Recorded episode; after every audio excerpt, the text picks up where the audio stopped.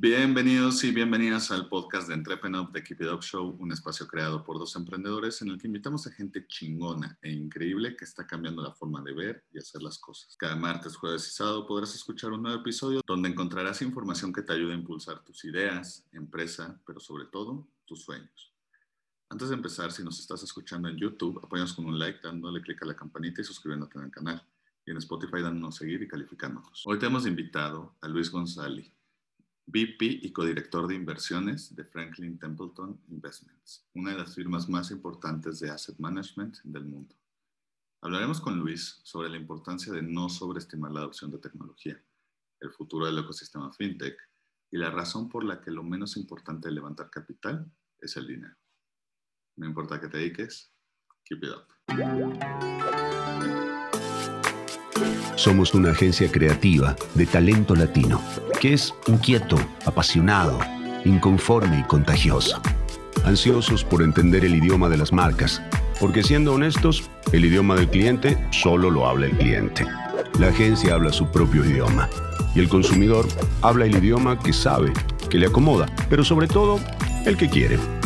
Nosotros las marcas, las agencias, tenemos que crear un lenguaje que nos ayude a comprendernos, que comunique claramente a cada una de las partes para alcanzar juntos los objetivos de negocio, entendimiento y bienestar que cada uno busca. Por eso somos Portuñol, un encuentro de culturas que nace para el entendimiento real entre las marcas y los consumidores. Un lenguaje de comunicación universal que encuentra el ritmo perfecto para que marca, agencia y consumidor hablen claramente. Portuñol, Ingenio Latino. Hola a todos, aquí Sebas de Entrepenop y básicamente quería venir a contarles un poquito sobre lo que hacemos en Entrepenop cuando no estamos haciendo este podcast que nos encanta. En Entrepenop somos una empresa que colabora activamente con más de 800 speakers nacionales e internacionales para crear experiencias que trascienden entonces, si tienes una compañía, organización o individuos interesados en organizar eventos, workshops, podcasts, creamos nuestra área de Entrepreneur for Business, donde materializamos nuevas formas para conectar con clientes y empleados. Entonces, por favor, si estás interesado, escríbenos a sebastian.entrepreneur.mx o al celular 55 32 22 91 84 y te esperamos para crear grandes cosas juntos. Hola, muy buenas tardes y bienvenidos a otro episodio de The Keep It Up Show. Aquí Sebastián Aguiluz, cofundador y CEO de Entrepreneur, y estoy con Luis González, codirector y VP de inversiones de Franklin Templeton. ¿Cómo estás, Luis? Hola, Sebastián, bien, ¿y tú? Gracias por la invitación. Al contrario, gracias por darte una vuelta por aquí. Eh, oye, Luis, para. Yo sé que Franklin Templeton es una, una empresa muy importante en el mundo de las inversiones, pero para los que no están en ese medio, no sé si nos puedes contar un poquito más sobre lo que hace. Sí, claro. Eh, Franklin es una empresa de las más grandes a nivel global de asset management, es decir, nos dedicamos a manejar dinero, ¿no? Algo distinto de Franklin, eh, de otros bancos, por ejemplo, es que nuestro único negocio es ese, manejar lana. Eh, no colocamos, digamos que deuda ni equity, no, pues sí, o sea, no, no traemos dinero hacia la empresa, sino más bien generalmente lo que hacemos es a través de una red de distribuidores, eh, vendemos nuestros productos de inversión, generalmente fondos de inversión o ETFs o productos para que te puedas, o el, inversionista retail, el inversionista de a pie o institucionales puedan exponerse a distintos eh, partes del sector eh, financiero, ya sea bursátil, no bursátil, private equity, hedge funds, etcétera, etcétera. ¿no? Entonces, es lo que hacemos a nivel global. Eh, y aquí en México llevamos ya, bueno, la empresa a nivel, a nivel global tiene cerca de 75 años. Aquí en México empezamos en 2005, lo que nos lleva a 17 años. Perfecto. Oye, cuéntanos un poquito, Luis, sobre tu origen secreto. ¿Cómo, cómo llegaste a Franklin Templeton? ¿Cómo llegaste al mundo de las, del asset management en sí? Yo soy, yo soy de la idea de que mucho de la vida de cualquier persona va ligada a la suerte, ¿no? Mucho, mucho ha sido suerte. Eh, yo empecé en una empresa que se llama Heyman y Asociados. en 2005 justamente, eh, que era Asset Management. Y en 2013 Franklin compra a Heyman y Asociados y nos volvemos parte, prácticamente todo el equipo, más carta de clientes y eso, nos volvemos parte de Franklin Templeton. ¿Cómo llegué a Heyman y cómo llegué al Asset Management?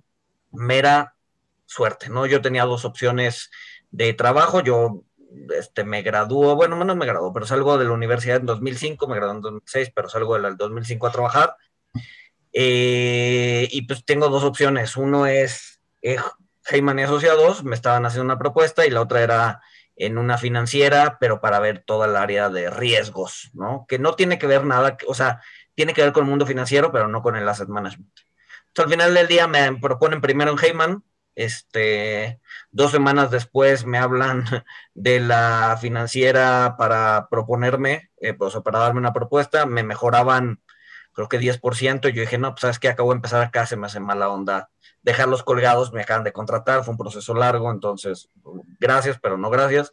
Y pues me metí ahí a Asset Management. La verdad es que si me hubiera cambiado en su momento, estaría en una línea de negocio completamente distinta.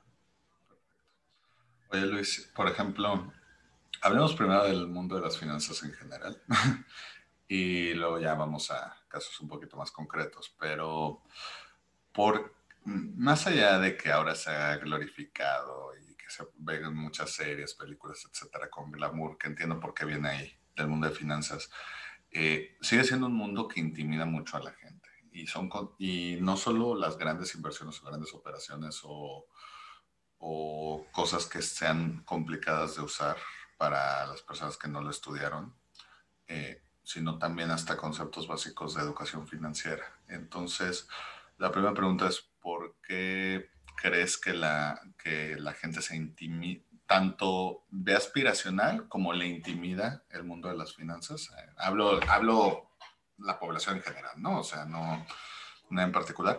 Y dos, eh, ¿cuáles son las posibilidades, más allá del obvio manejo del dinero y, y, crecimiento de riqueza, que se le abre el mundo a las personas que empiezan, a lo mejor no expertos, pero que empiezan al menos a dominar los conceptos básicos de lo mismo? Respondiendo a la primera pregunta, yo creo que es un tema de, eh, como dices, falta de cultura financiera, ¿no? Como en toda disciplina, pues tenemos nuestros propios códigos y nuestros propios slang, ¿no? Que muchas veces el, problema, el problema del mundo financiero es que muchas veces nadie te explica qué es lo que te están diciendo, ¿no? Entonces, si hay alguien que te lo pueda bajar a un nivel mucho más entendible con palabras, como si le explicaras a un niño de 5 o 6 años eh, con palabras comunes, mucha gente entiende mucho más rápido y se le quita ese miedo a invertir, ¿no? Entonces, yo creo que es una combinación de esas cosas, ¿no?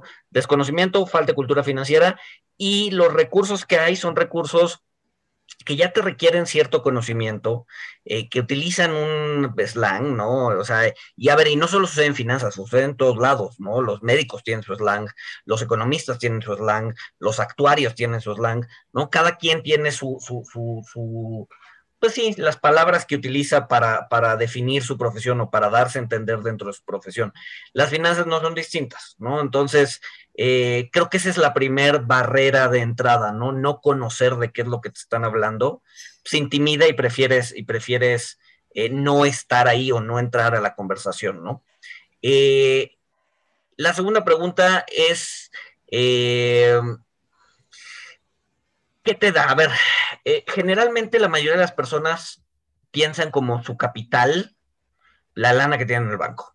¿no? Ese es mi capital y ese es lo que voy a invertir, etcétera, etcétera. Pero la verdad es que no. O sea, la verdad es que hay, o sea, todas las personas tenemos un capital humano, un capital eh, de trabajo, ¿no?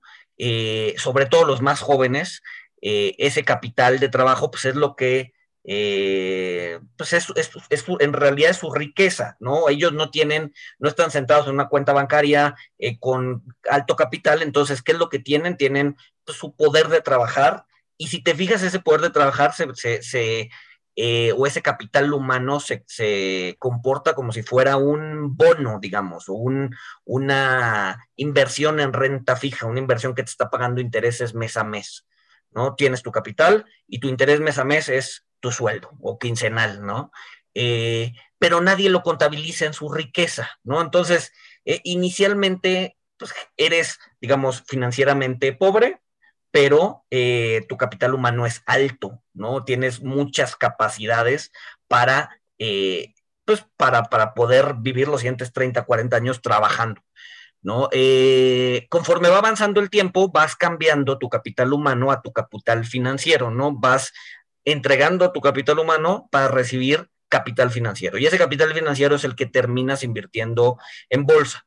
Entonces, como dices, ahí, eh, está muy glorificada la industria. Eh, eh, hay muchos, bueno, no muchos mitos, pero sí la idea de que te puedes hacer rico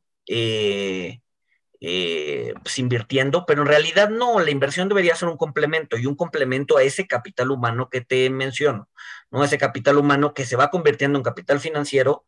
te puedo decir que si estás invirtiendo para tu retiro, casi seguro el 60 o el 70% de la lana que, vas a conseguir en tu retiro es ahorro. O sea, es posponer, es, ese capital humano convertido en capital financiero, posponer consumo, ahorrarlo, invertirlo. Entonces tienes un 70% de eso y el otro 30% probablemente te lo den tus inversiones, ¿no? Es un complemento.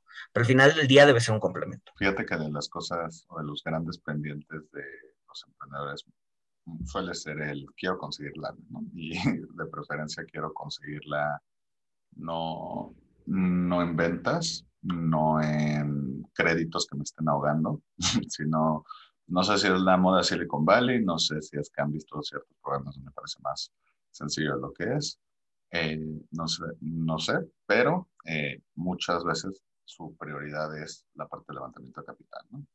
Eh, ahí van varias cosas. La primera es eh, algunos consejos que les pudieras dar a gente que esté buscando inversión para que puedan estar listos eh, legalmente, contablemente, etcétera, para, levantar capital y tener todos sus datos en orden, porque vuelvo a lo mismo, todos sabemos eh, la importancia de las finanzas, sobre todo en los negocios, pero si pero justamente, eh, irónicamente, es donde muchos le, le cojean, ¿no? Entonces, siento que más que no quieran ponerle en sus números, muchas veces ni siquiera comprenden sus propios números.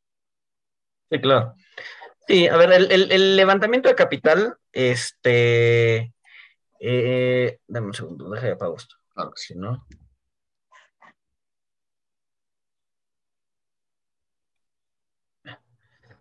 Sí, el, el, levantamiento de capital sobre todo cuando estás emprendiendo, tiene que tener, siento yo, o sea, a ver, obviamente el dinero, el, o sea, el dinero que recaudes es importante, pero siempre tiene que venir eh, junto con un expertise, ¿no? O sea, no, no, quieres dinero por dinero, ¿no? O sea, eh, quieres que ese dinero venga acompañado con una, eh, pues sí, con buenos consejos, con buenos contactos, ¿no? Si no lo tiene, o sea, si no tienes buenos contactos, esos buenos consejos, etcétera, etcétera, entonces, te, o sea, no te conviene aceptar ese dinero. De hecho, te conviene mejor ir al banco y pedirlo en deuda, ¿no? Al final del día, levantar capital, ¿no? Dar un pedazo de tu negocio a una tercera persona es mucho más caro que eh, sobre todo si va a ser una empresa exitosa o si tienes pensado que sea una empresa exitosa, es mucho más caro que ir a pedir un préstamo al banco,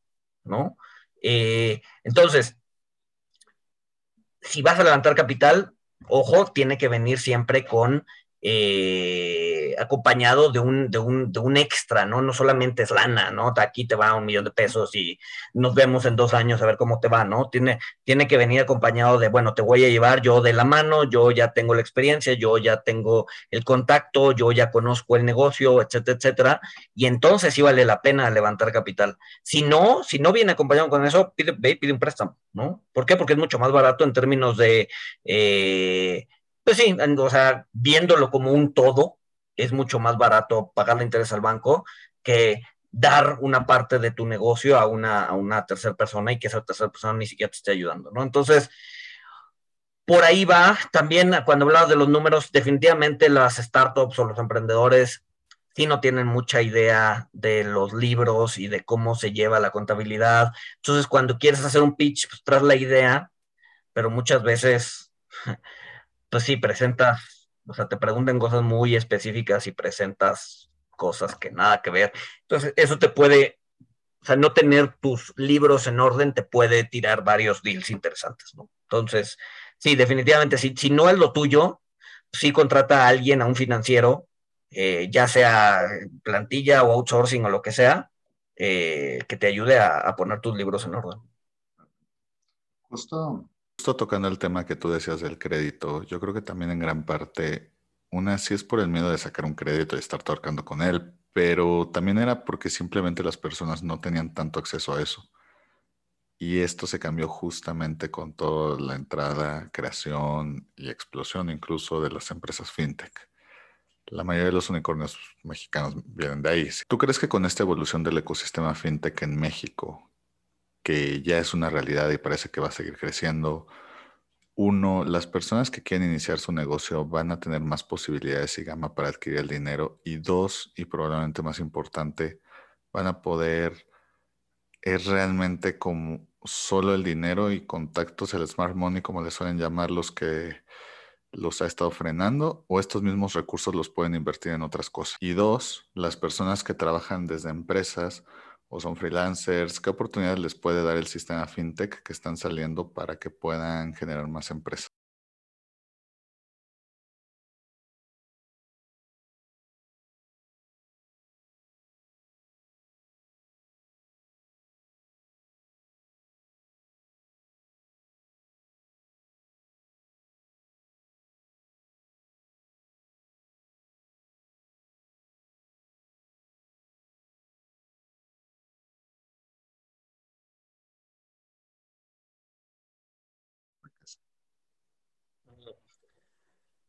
Hoy por hoy estamos viviendo una, época complicada y viene una época complicada para la industria fintech.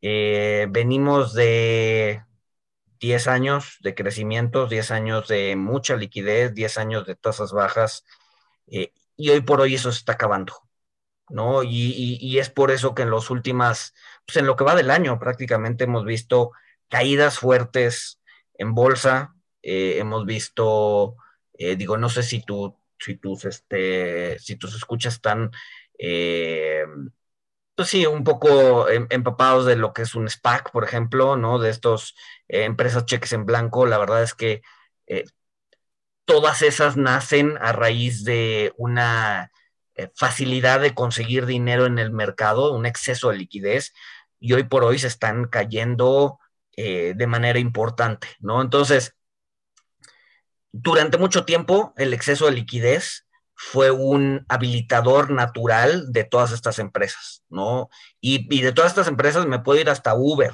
¿no? A estas empresas que ahorita ya están en bolsa y que están funcionando, etcétera, etcétera.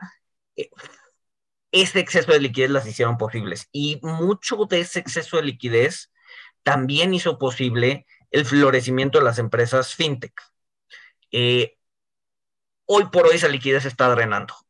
Hoy por hoy las tasas están subiendo, ya no hay tanta liquidez en el mercado y no me extrañaría ver eh, muchas, muchas empresas fintech, sobre todo las menos robustas o las que van comenzando, salir del mercado. ¿no? Yo creo que es un mercado que se va a volver mucho más concentrado en términos de participantes. Eh, si hoy hay 100 empresas, probablemente dentro de un par de años haya 20, quizá 10, ¿no? Eh, justamente por ese drenaje de la liquidez que estamos viendo a nivel global, no solo en México.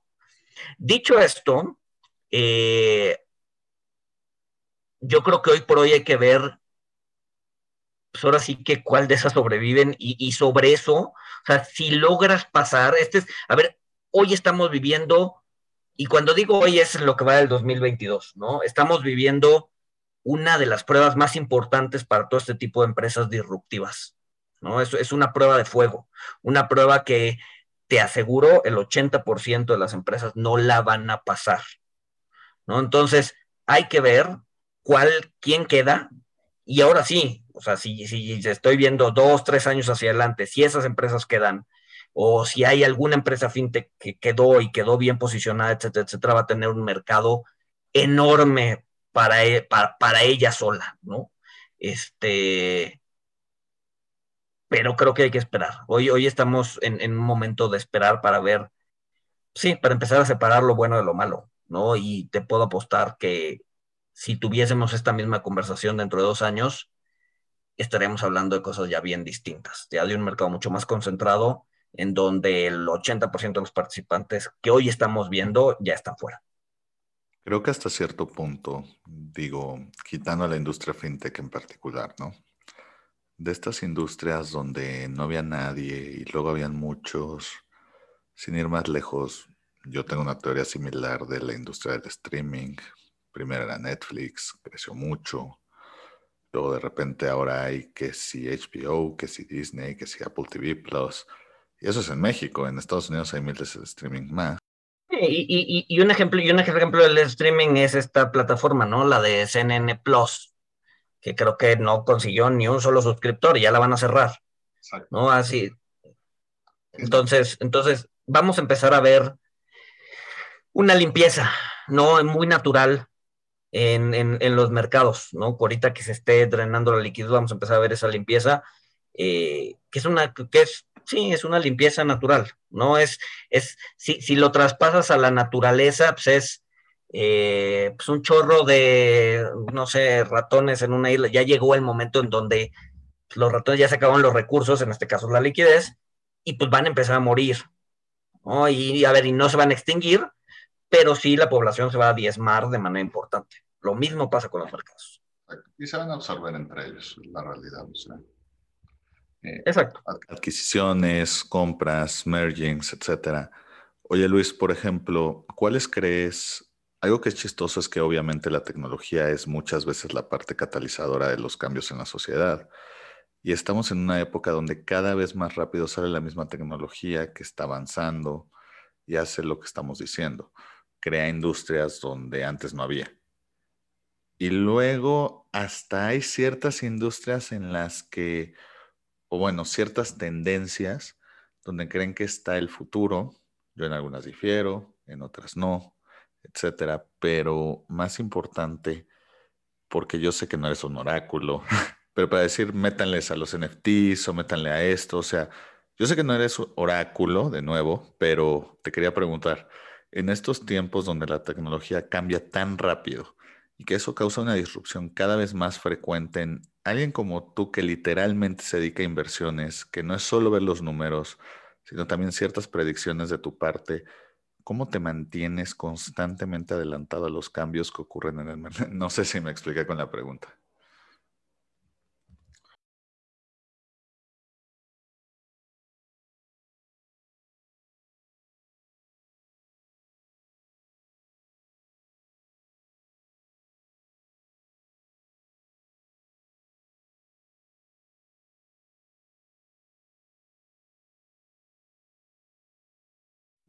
Sí, sí.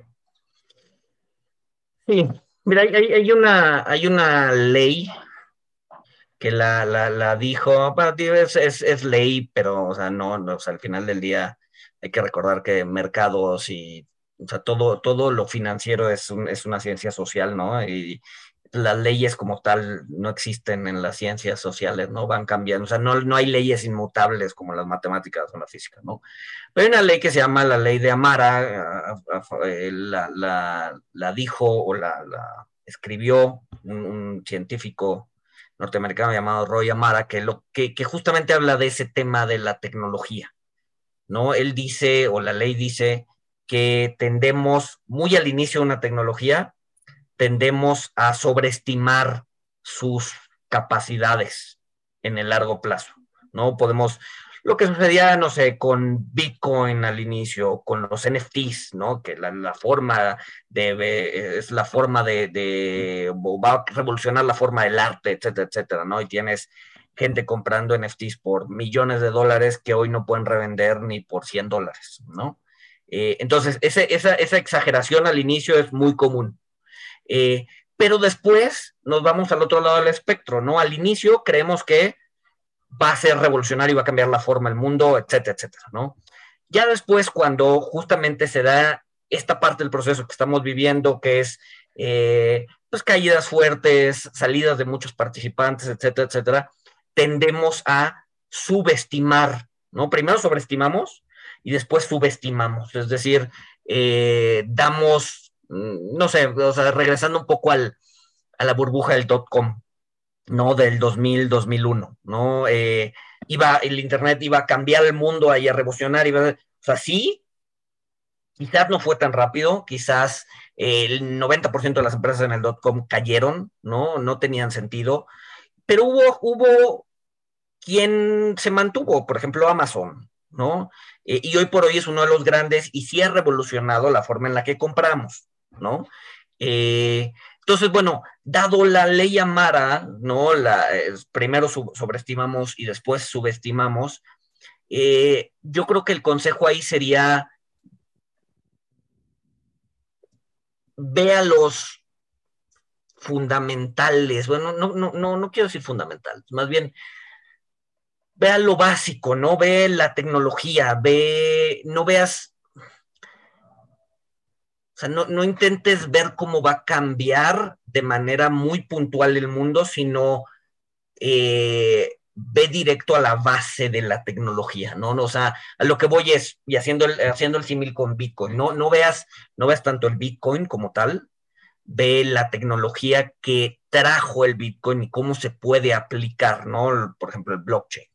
Eh, que también ahorita estamos en un boom de sí, todo a todo métele blockchain y, oye, quiero ir a la tienda, ah, sí, pídela por blockchain. O sea, no tiene sentido, hay cosas que ni siquiera tienen sentido, ¿no? O sea, estamos en ese momento del, del, ciclo en donde, en donde estamos sobreestimando blockchain, ya va de caída, pero eventualmente, o sea, es, tecnología que llegó para quedarse, ¿no? Entonces hay que buscarle la forma en la que podemos adoptarla en la vida diaria o, ver cómo las empresas lo están adoptando para entrar.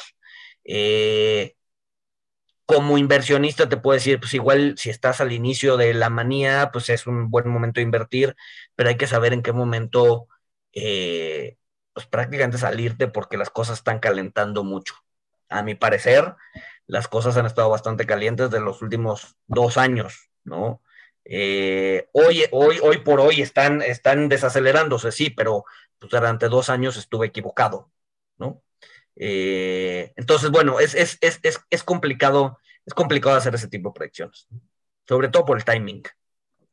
Y más en estos años que particularmente pues rompieron cualquier expectativa. Esa sobreestimación del éxito de la tecnología ¿Crees que tenga que ver con que las personas quieran sentirse parte de un momento histórico? O sea, yo no voy a hablar de cuál para no quemar a nadie, pero con X nueva tendencia, a mí me dijeron, y he oído esta frase como siete veces, los que estamos hablando de X tendencia era o somos los que estaban hablando en su momento del Internet, antes de que fuera el Internet. Y yo solo me puse a pensar, bueno, para empezar, en mi criterio esa frase no tiene mucho sentido. Es de esas frases que suenan bien, pero es como Arjona, lo analizas dos segundos y pues nada más no, solo suena bien, realmente no. Pero saludos a Ricardo Arjona, que siempre es bienvenido en el podcast, discúlpame, pues, sirve para el meme y la referencia. Eh, mi pregunta es, porque me puse a reflexionar ¿no será que también es naturaleza humana que todos queremos ser el más listo de la clase y decir, yo no estuve ahí, yo fui de los primeros que le metieron a Apple o Google o de los primeros que lo vieron venir?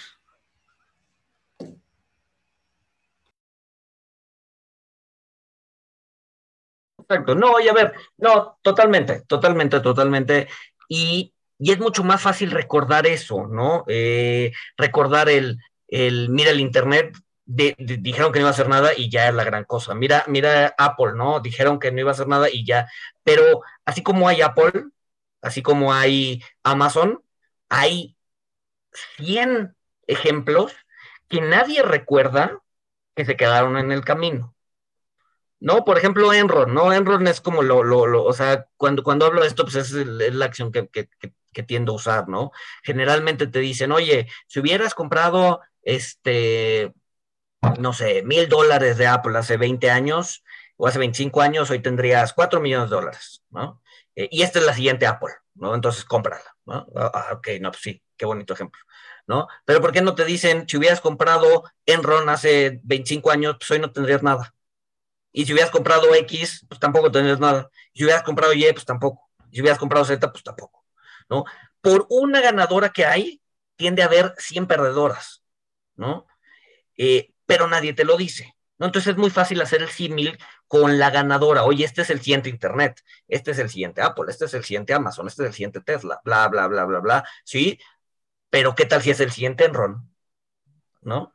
Sí, cuando te venden un boleto de feria siempre te dicen, este es el boleto ganador, pero pues hay otros 50 que pues nada más no. O sea, lo mismo que tú dices de las empresas que no funcionaron, o sea, de que hasta quien te está metiendo dinero está invirtiendo en que docenas de empresas del mismo giro entre tus competencias directas para asegurarse que alguien va a llegar ahí. Exacto, exacto. Entonces, tienes ahí un sesgo de supervivencia, tienes un, o sea, tienes varios sesgos que no te permiten ver o que te dificultan ver que la realidad es un poquito más compleja que hacer comparaciones de ese tipo, ¿no? Oye Luis, para ir terminando, a todos los invitados de The Keep It Up Show les pedimos sus tres sís y tres no para emprendedores, es decir, tres cosas que un emprendedor debería hacer sí o sí y tres cosas que debe evitar, tres mandamientos y tres pecados capitales.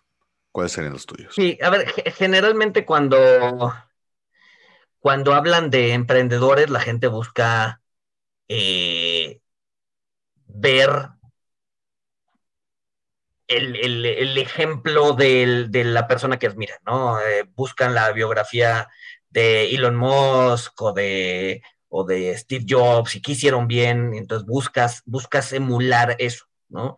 La verdad es que mucho del éxito de las personas tiene que ver con la suerte, ¿no? Y eso es algo que nadie te dice, ¿no? Todo el mundo dice, pues fue por mi esfuerzo, fue porque estaba preparado, fue porque hice las cosas bien, bla, bla, bla, bla, bla más del 50% del éxito de una persona es suerte. Entonces, lo primero sería reconciliarte con esa idea, ¿no?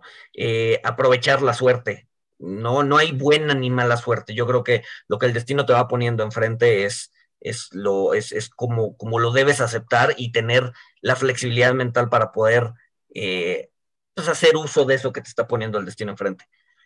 Lo segundo yo diría que es voltea a ver los que se quedan en el camino. ¿no? Es muy fácil eh, intentar desayunar lo que desayuna Steve Jobs y por lo tanto va a ser la siguiente Apple, ¿no? Pero voltea a ver, voltea a ver, o sea, ¿quién se quedó en el camino? ¿Cuáles fueron sus errores? Nunca volteamos a ver a los perdedores y de los perdedores podemos, podemos aprender un chorro, no solo de los ganadores, dado que el éxito tiene un componente de suerte importante. Eh, hay que ver también qué hicieron o qué no hicieron los de atrás, los que se quedaron en el camino, eh, para no repetir lo que hicieron y aprender de esos errores. No solamente aprendemos del ejemplo, también aprendemos mucho del contraejemplo, ¿no? De lo que no queremos hacer, ¿no? Eh, esos serían como mis sís, mis nos. Eh, o sea, a ver, todo emprendedor tiene que tener cierto grado de exceso de confianza, ¿no? Nadie empieza a emprender diciendo, ah, ¿sabías que el 80% de las personas que emprenden no llegan a su destino? Yo voy a ser uno de esos 80%. No, no, o sea, nadie, nadie, nadie, todo el mundo tiene cierto exceso de confianza sobre sus habilidades y eso, ¿no? Eh, muchas veces este exceso de confianza es lo que te termina hundiendo, ¿no? Tomar riesgos innecesarios. Entonces, siempre busca, o más bien, no, para ponerlo en negativo, eh, eh, pues sí, es que no sé cómo ponerlo en negativo, pero más bien como buscas siempre eh, rebotar tus ideas, ¿no? No, no, no confíes tanto en tus instintos. Eh, o sea, a ver, tener un buen instinto, es, eso está padre, eh, hacerle caso está bien, pero hacerle caso ciego a tu instinto yo creo que no es, no es la mejor, el mejor consejo, no es atempera un poco tu exceso de confianza. ¿Qué otra cosa? Pues bueno, uno, uno, uno que vale por tres. Ah, perfecto. Muy bien. Oye Luis, si alguien quisiera saber más de Franklin Templeton o si alguien quisiera que los ayudaras a volverse más ricos o ricos en sí, eh, ¿cómo pueden saber más de ustedes y ponerse en contacto? Claro. Eh, sí, no, a ver, tenemos una, una página de internet, este, franklintempleton.com.mx. Generalmente no damos, o más bien en Franklin, no generalmente, no damos asesoría a personas físicas, generalmente es personas morales y nuestro trato con personas físicas es a través de distribuidores o terceros que distribuyen nuestros productos. Entonces, si yo, persona física, quiero abrir un contrato en Franklin Templeton, no se puede, no tiene que ser vía un distribuidor. Este, pero la verdad es que tenemos un chorro de recursos en la página para personas físicas, ¿no? Damos webinars seguidos, a nivel personal tengo un par de podcasts de inversiones, uno se llama Monitox, el otro lado de la moneda, que lo hago, lo hacemos eh, en conjunto con el CFA Society, eh, y traemos otro que se llama Jam Sessions by Monitox, que repasamos lo de la semana, lo que pasó en la semana en un ambiente un poquito más informal. Eh, en Twitter soy bastante activo, en, en la arroba Luis González, en, igual en LinkedIn.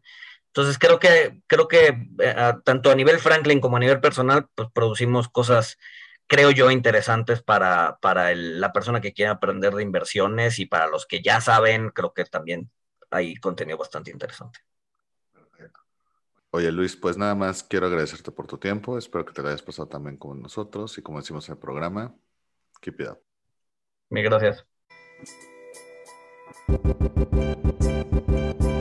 Si te gustó el episodio de hoy, recuerda que puedes escucharnos en Spotify y YouTube y para más herramientas de estos temas, estamos en Instagram y Facebook como arroba entrepreneur. Si quieres seguir a nuestro invitado de hoy, te dejamos en la caja de descripción sus redes sociales y datos de contacto. Gracias por escucharnos y nos vemos en el próximo episodio. Recuerda, keep it up.